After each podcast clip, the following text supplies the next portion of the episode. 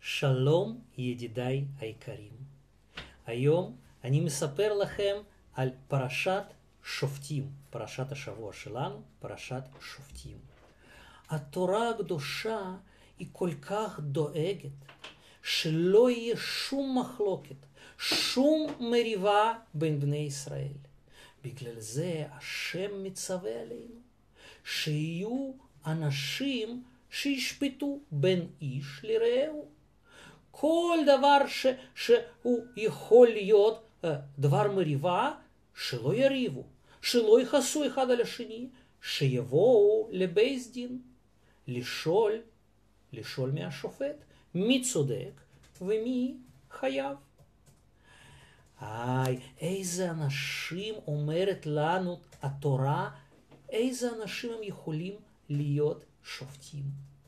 או, בוודאי שזה צריכים להיות אנשים חכמים וגם נבונים שמבינים דבר מתוך דבר, שאי אפשר לקרוא הכל בספר, אלא שהם יכולים להבין דברים חדשים, מה, ש, מה שלא היה כתוב עד עכשיו. וכמובן, כמובן, שהאנשים האלה צריכים לדעת את התורה. טוב טוב טוב לדעת את התורה ולשפוט כל דבר על פי החוקים של התורה. בכל שבט, בכל עיר, בכל עדה חייבים להיות השופטים. אליהם מגיעים להישפט בני ישראל. כן? הנה, אתם רואים, יש כאן שלושה שופטים. למה דווקא שלושה? אה, אם יהיה רק שופט אחד, זה, זה יהיה חוסר כבוד להשם. רק השם הוא שופט לבד, בלי אף אחד. הוא מחליט, הוא שופט את כל העולם לבד. אם יהיו שתי שופטים, ואחד יגיד, האיש הזה חייב, והשני יגיד, לא, האיש הזה צודק. ואי אפשר, אי אפשר יהיה לעשות את, ה, את הגזר דין. שופט אחד אומר ככה ושופט אחד חושב הפוך. בגלל זה אנחנו צריכים שלושה שופטים. ואז נגזר הדין על פי הרוב. אם שניים אומרים לזכות את האיש, ואחד חושב שצריך לחייב אותו, אז על פי הרוב מזכים אותו, כמו שאמרו שתיים. הרוב, רוב הוא מחליט. בגלל זה לא יכול להיות בייס דין פחות משלושה שופטים. ויש בתי דין שיש שם הרבה יותר משלושה שופטים, אבל תמיד, תמיד המספר השופטים הוא אי זוגי, ש, שיהיה אפשר להחליט איפה הרוב ואיפה המיעוט. וואי, האנשים האלה שהם, שהם יכולים להיות שופטים, הם צריכים לדעת לא רק את התורה. לפעמים מגיעים אליהם אה, אנשים שהם צריכים להישפט עם, אה, עם לא יהודים, עם מישהו שאינו יהודי, ולהישפט על דברים שבכלל בכלל התורה לא מתייחסת אליהם. כמעט. כמעט לא מתייחסת. אה, למשל, על אה, חוכמת הכוכבים. בתורה, בתורה לא, לא מדובר הרבה על חוכמת הכוכבים, ויש אומות ויש אנשים בעולם שהם, שהם לומדים את תורת הכוכבים ככה אה, מאוד מאוד עמוק ומבינים ויכולים להגיד על פי, על פי הכוכבים, יכולים להגיד את העתידות ו... ו קובעים מה הם לעשות על פי, על פי הכוכבים. ובאמת, השם נתן בכוכבים כל מיני סימנים. והשופטים חייבים לדעת קצת גם את החוכמה הזאת בשביל, אה, בשביל להחליט אם יהיה משפט עם מישהו ש, שהוא מתייחס ובקיא בתורת הכוכבים, שהם יכולים, יוכלו לשפוט.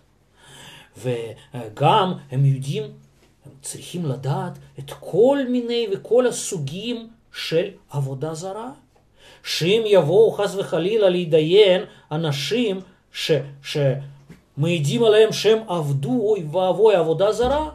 מי יכול להחליט האם באמת הוא עבד עבודה זרה, או שהוא עשה סתם מעשה שטות? אם הוא צריך לקבל עונש חמור, או שרק צריך להסביר לו שהוא עשה שטויות, ושלא צריך לעבוד, לעשות ככה. הדיין, השופט, הוא חייב לדעת את כל סוגים של עבודה זרה שקיימים בעולם, ושהוא יוכל לקבוע האם, האם המעשים של האיש הזה, האם הם אסורים על פי תורה, שהם עבודה זרה חלילה, או ש, שזה לא עבודה זרה ושהוא לא עשה שום דבר רע. וככה גם הם צריכים להבין ברפואה, אם יש שאלה, אם רופא נתן נתן תרופה נכונה או לא נכונה, נגיד הגיע יהודי והוא התלונן על הרופא, בגלל התרופה שלו אני הרגשתי עוד יותר גרוע ממה שהיה לי קודם. השופט צריך לדעת רפואה בשביל להחליט מי צודק, האיש הזה או הרופא. כן? אז ככה הם צריכים להיות חכמים ונבונים ולדעת uh, תורה ולדעת את כל מיני חוכמות אחרות וגם הם צריכים להיות ישרים. הם צריכים בעצמם להתנהג בצורה ישרה ונכונה ויפה.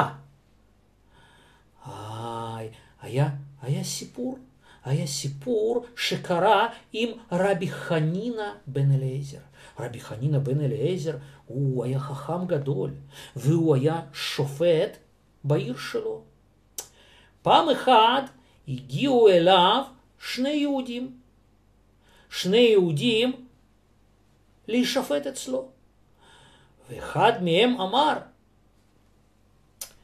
השכן שלי גודל אצלו עץ. בחלקו גודל עץ, והעץ הזה גדל ויש לו ענפים הרבה, והם מצילים, עושים צל על החלק שלי. ואצלי, בחלק שלי, אה, גודלים שם ירקות, וירקות צריכים הרבה שמש, והם לא רואים את השמש ולא גודלים טוב בגלל העץ שלו. אני מבקש שהשופט יצווה עליו להוריד את הענפים של העץ הזה, ש, שיהיה שמש על הירקות שלי. והיהודי השני אמר, העץ שלי עומד על אדמה שלי, לא על אדמה שלו, ו, וזה בכלל, בכלל לא צריך להפריע לו.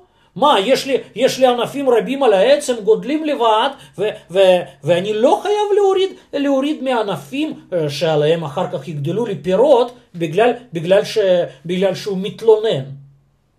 אה, איך אתם חושבים מי היה צודק? רבי חנינא בן אליעזר, הוא מיד הבין מי צודק. הוא מיד הבין שאי אפשר לעשות דבר כזה, להציל על חלקה של חברו מהענפים של העץ שלו. והוא צריך לזכות את חברו ולחייב את היהודי הזה בעל העץ. והוא רק פתח את הפה בשביל להגיד גזר דין, פתאום הוא נזכר. פתאום הוא נזכר. הוא נזכר שגם אצלו עצמו יש עץ כזה שעושה צל על חלק של השכן שלו. עכשיו, אם הוא יגיד ליהודי הזה שהוא צריך לחתוך את הענפים, האיש הזה יענה לו, מה, אתה בעצמך לא חותך את הענפים שלך, ואתה מצווה עליי לחתוך? מה עשה רבי חנינא? רבי חנינא בן אליעזר אמר להם, תדעו לכם שאת הגזר דין על עניין שלהם, על מריבה שלכם, אני אוכל לתת רק מחר. היום אני לא יכול להתרכז על זה, אני, אתם צריכים להמתין לי עד מחר. טוב, הלכו שני היהודים האלה הביתה, והרבי חנינא הוא רץ מהר לשדה שלו, והוא חתך את כל העצים, את כל העצים שנותנים צל. הנה, אתם רואים? העץ הזה הוא מציל על ירקות. זה מה שמתלוננים היהודים האלה. והנה כאן בתמונה הבאה רבי חנינא הוא חותך, הוא חותך את ענפים של העץ שלו, שלא יציל, שלא ישים צל על חלק של השכן שלו. למחרת עוד פעם חזרו שני היהודים האלה לבית דינו של רבי חנינא. רבי חנינא פתח ואמר לו, פסק לו, אתה חייב להוריד את הענפים של העץ שלך שהם נותנים צל על ירקות של חברך. התרומם היהודי הזה ואמר, למה אתה אומר לי ככה? אצלך גם יש עץ כזה ואתה לא חותך את הענפים שלו. אני לא חותך את הענפים שלו? שאל רבי חנינא. בוא, בוא, אני אראה לך שעץ שלי, כל הענפים המפריעים שלו, הם חתוכים. הוא לקח את שני היהודים האלה לשדה שלו, והיהודי, היהודי הזה, בעל העץ, הוא ראה, וואי, הוא ראה שכל הענפים המצילים על שכן אצל רבי חנינא הם כולם חתוכים. אה, עכשיו הוא מבין, עכשיו הוא מבין למה רבי חנינא לא רצה אתמול לפסוק את הגזר דין. הוא קודם כל קיים את הדין על עצמו, ורק אחר כך אמר את זה לאיש שבא להתדיין אצלו. אתם רואים איזה יושר, איזה יושר לא לדרוש מאחר מה שלא עושה בעצמו. אה, כשראה את האיש הזה ישרות ו- וצדקות של רבי חנינא, הוא מיד מיד קיבל את הגזר דין שלו בלב שלם. בלי, בלי עלבונות, בלי כעס. הוא מיד מיד הסכים והלך וחתך את הענפים שלו המפריעים לשכן. תסתכלו, תסתכלו כמה כמה הדבר חשוב ניתן בידי דיינים, בידי שופטים. כמה הם צריכים להקפיד על עצמם בשביל לתת דוגמה, דוגמה טובה ונכונה לכל היהודים.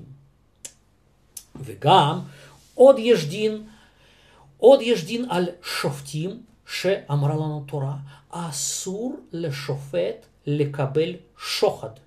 מה זה שוחד? או, אם מישהו רוצה שהשופט יזכה אותו, הוא רוצה לתת לו כסף, או איזה מתנה יפה, שהשופט יאהב אותו, ואחר כך יפסוק לטובתו. תגידו לי, זה פסק נכון? זה פסק צודק? לא ולא. אמרה התורה ששוחד הוא יעבר עיני חכמים. הוא עושה, אפילו איש חכם מקבל מתנה, מקבל שוחד מבעל דין, הוא נהיה כמו עיוור, הוא כבר לא רואה את העבירות שלו וכל הזמן רוצה רק לזכות אותו. ואפילו ואפילו אם באמת צדק עם אותו האיש, אם באמת צריכים לזכות אותו, אסור לשופט לקבל שוחד. יש לנו סיפור, סיפור על uh, רבי שמואל ברבי יוסי. רבי שמואל ברבי, יוסי הוא, הוא גם היה חכם מאוד מאוד גדול והוא היה שופט בעיר שלו. והיו uh, לרבי שמואל גם הרבה שדות וכרמים ו... Uh, ושטחים גדולים ש, שמגדלים כל מיני, כל מיני פירות וירקות ועצים, וכמובן, כמובן שהרבי שמואל בעצמו, הוא לא יכל לעבוד על כל השדות שלו. וגם הוא היה סוג, הוא, הוא למד תורה והוא היה שופט, בגלל זה הוא נתן את השדות שלו להריסות. הוא, הוא נתן ליהודים אחרים שהם בעלי מקצוע, שהם יודעים לעבוד בשדה, שהם בינתיים יעבדו בשדות שלו, וכשמגיע מגיע היבול, מגיע הפירות, אז הם מתחלקים, חלק לוקח הפועל שלו, האריס שלו לעצמו, וחלק נותן לו. אה, וככה היה אצלו פועל אחד ש... שמאוד אהב אותו, על יושר שלו, על צדקות שלו, על חוכמה הגדולה של רבי שמואל, והוא נהג כל, כל ערב שבת, כל ערב שבת הוא היה מגיע לעיר ומביא מביא לרבי שמואל פירות משובחים מהחלק של רבי שמואל. כל ערב שבת הוא היה מגיע ומביא סלסלה גדולה, מלאה פירות טריים ועסיסיים. איזה פירות. פעם אחת הגיע היהודי הזה, האריס הזה, הפועל הזה, הוא הגיע לא ביום שישי, אלא ביום חמישי, יום לפני זה. שאל אותו רבי שמואל, מה קרה? הקדמת השבוע והגעת ביום חמישי. תדעו לכם שביום חמישי תמיד היו מתאספים מכל העיירות לעיר הגדולה, איפה שהיה בייס דין, היו מתאספים יהודים שהם צריכים, צריכים להתדיין לפני השופטים. אמר אותו היהודי, האריס, הפועל, הוא אמר לרבי שמואל, אני ממילא הייתי צריך, חייב הייתי צריך להגיע לעיר, בגלל שהיום ביום חמישי, ביום שני וביום חמישי, זה ימי הדין. בגלל שהיום ביום חמישי יש לי דין עם, עם uh, חבר שלי. ואני מקווה שאתה רבי שמואל, שאתה תהיה הדיין שלנו. אז באותו מקרה אני הבאתי לך גם את הסלסלה כמו שאני תמיד נוהג להביא לך ביום שישי. אוי! אמר רבי שמואל, אני עכשיו לא יוכל, לא יוכל להיות שופט שלך. למה? מה קרה? איי, בזה שאתה הקדמת יום אחד והבאת לי את הפירות, לא ביום שישי כמו תמיד, אלא ביום חמישי, יש בזה שוחד. יש בזה מתנה ועכשיו כשאני מקבל ממך מתנה מיוחדת, לא מה שאני רגיל לקבל תמיד, אז זה שוחד. ואפילו אם אתה לא תיתן לי עכשיו, אבל אני ראיתי שאתה הבאת, וזה כבר, כבר נקרא שוחד. אני כבר אוהב אותך יותר מהאיש השני ש, שאתה מתדיין איתו. אסור לי עכשיו להיות השופט שלך. אתה צריך ללכת למישהו אחר, ואני אני כבר לא אוכל להיות השופט שלך. הנה כאן בתמונה הזו רואים את רבי שמואל והיהודי הזה שהביא לו סלסלה עם פירות. איי, היהודי הזה הוא השאיר את הסלסלה אצל רבי שמואל, הוא אמר חבל מאוד ש, שאני לא אוכל להתדיין אצלך, אבל אין מה לעשות, ככה יצא, והוא הלך לשופט אחר. ורבי שמואל הוא כל כך דאג על היהודי הזה, שהוא הלך לשמוע מאחורי החלון איך, איך יהיה הדין והמשפט בעניין של יהודי הזה, האריס שלו. והוא שמע מאחורי החלון מה, מה אומר הפועל שלו, ומה אומר בעל דינו, ומה שואלים אותם שופטים. והוא חשב, אה, אם הוא היה אומר עכשיו בצורה אחרת, אז ודאי שהיו מיד מזכים אותו. אה, אם הוא היה טוען עוד טענה אחת, אז גם זה היה יותר מחזק אה, את, את הצד שלו. ופתאום הוא עצר ואמר, וואי, תסתכלו, אני, אני לא קיבלתי שום טובה מיוחדת, רק יום אחד לפני הזמן הוא הביא אליי סלסלה של פירות, ואני אפילו לא שופט שלו, ולא דיין שלו, הוא מתדיין אצל מישהו אחר, אבל אני עומד כאן וחושב, חושב איך לזכות אותו. וכל שכן, כל שכן, אם חס וחלילה הייתי דיין שלו, לא הייתי יכול לדון צדק. כל הזמן הייתי חושב רק איך לזכות אותו. תסתכלו מה זה שוחד. אפילו על חכמים גדולים, אפילו על דברי תורה. וואי, השוחד הוא מסנוור, הוא, הוא מחליף את כל המחשבות לטובת האיש שנתן את השוחד. אה, בגלל זה, בגלל זה כל כך הקפידה התורה שבשום פנים, בשום אופן, לא לקבל שוחד. לא אסור לדיין לקבל שוחד, כי אז הוא לא יוכל לדון צד בצורה הצודקת, המוצדקת, על פי התורה.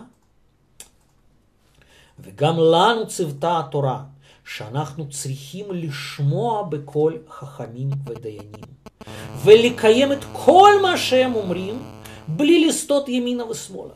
ואפילו אם נראה לנו, נראה לנו שהם לא צודקים, אבל אם ככה אמר הדיין, חייבים לקיים מה שהוא אמר. אפילו אם הוא אמר שהיד ימין זה יד שמאל, בכל זאת אנחנו מקיימים מה שהוא אמר. ואנחנו בטוחים שהוא טעה, הוא אמר על שחור שזה לבן. אם אנחנו באנו כבר להתדיין אצלו, אנחנו חייבים לקבל את גזר דינו. והשם, השם הוא דואג שבאמת באמת הדיין הוא לא יטעה, הוא לא יתבלבל, ולא ייתן את, ה, אה, את הגזר דין הלא נכון. השם דואג על זה. ואנחנו לא תמיד מבינים נכון את הדברים שאנחנו רואים. והשם יודע את, ה, את הלב שלנו ואת כל המחשבות שלנו וגם, אה, וגם את כל העבר שלנו וכל העתיד שלנו, הכל השם יודע, ועל פי זה השם מנהיג את הדיין שהוא ידון דין צדק, דין לאמיתו. כל זה מספרת לנו, מספרת לנו התורה על שופטים ועל השוטרים שמקיימים את גזירת השופט. וגם, גם בבית משפט יש עדים. מי שראה את המעשה ויכול לתת עדות מה הוא ראה, לספר לדיינים מה בדיוק הוא ראה. והעדים הם צריכים לענות רק את האמת כששואלים אותם דיינים. והעדים, אי אפשר שיבוא עד אחד, חייבים שלכל אחד יהיה שני עדים. על פי עד אחד לא גוזרים גזר דין, רק אם יהיה שני עדים. והנה כאן אנחנו רואים כאן אנחנו רואים את שני היהודים שבאו להתדיין, ואיתם הם הביאו שני עדים שיכולים לתת עדות, לספר מה הם ראו, ועל פי זה הדיין יפסוק את גזר הדין שלו. מה עוד מסופר לנו בפרשה שלנו? מסופר לנו על מלך, על מלך ישראל, ש, שצריכים למנות אותו כשאנחנו נחיה כולנו בארץ ישראל, ושהמלך הזה צריך להיות צדיק ורחמן. והוא צריך לאהוב את בני ישראל ולחיות ביניהם ולהרגיש בצרותם. ושהוא חייב ללמוד תורה ולדעת את כל התורה ואת כל, כל, כל החוקים שהשם נתן לנו. ככה המלך הזה הוא חייב לנהוג על פי התורה, ואסור למלך שיהיה לו הרבה מאוד סוסים. ואסור לו לקחת המון נשים, אפילו באותם הזמנים שהיה מותר להתחתן עם כמה נשים. אבל למלך אסור להרבות לקחת הרבה הרבה נשים, שהם לא יסיטו את הלב שלו מהמחשבות של, של היהודים לכל מיני דברים פרטיים אישיים שלו. וגם אסרה התורה להרבות, להרבות מאוד מאוד מאוד את, ה, את המספר הסוסים שלו. סוסים היו בזמנם, בזמן המלכים, הם היו מאוד מאוד יקרים, והיו מביאים אותם מארץ מצרים. בגלל זה השם אמר לא להרבות את הסוסים למלך, ש... שהוא לא ישלח הרבה אנשים למצרים לעבוד בשביל לקנות משם את הסוסים. ואנחנו, אנחנו, אתם זוכרים שאנחנו בני ישראל יצאנו ממצרים, והשם לא רואה שאנחנו חלילה נחזור למצרים. בגלל זה הוא גזר על המלך. אבל מלך צריך להיות עשיר, ואם אם קרה כזה דבר שהמלך הוא עני, אז כל עם ישראל חייבים, חייבים לתת לו הרבה כסף וזהב, שהוא יהיה עשיר וחשוב. היי, הפרשה שלנו מספרת על מלחמה ואיך צריכים להתנהג בני ישראל בהכנה למלחמה, ועם מי כן מותר להילחם, ובאיזה צורה, ואיך איך שאנשים, אם, אם, בין, אם יהודי, אם יהודי הוא בנה בית חדש, ועוד לא, עוד לא חינך אותו, עוד לא התחיל לגור בו, אז מחזירים אותו אפילו מהמלחמה, מחזירים אותו שהוא לא ייפול חס וחלילה במלחמה, ומישהו אחר ייכנס לבית שהוא בנה ועוד לא הספיק להיכנס בו.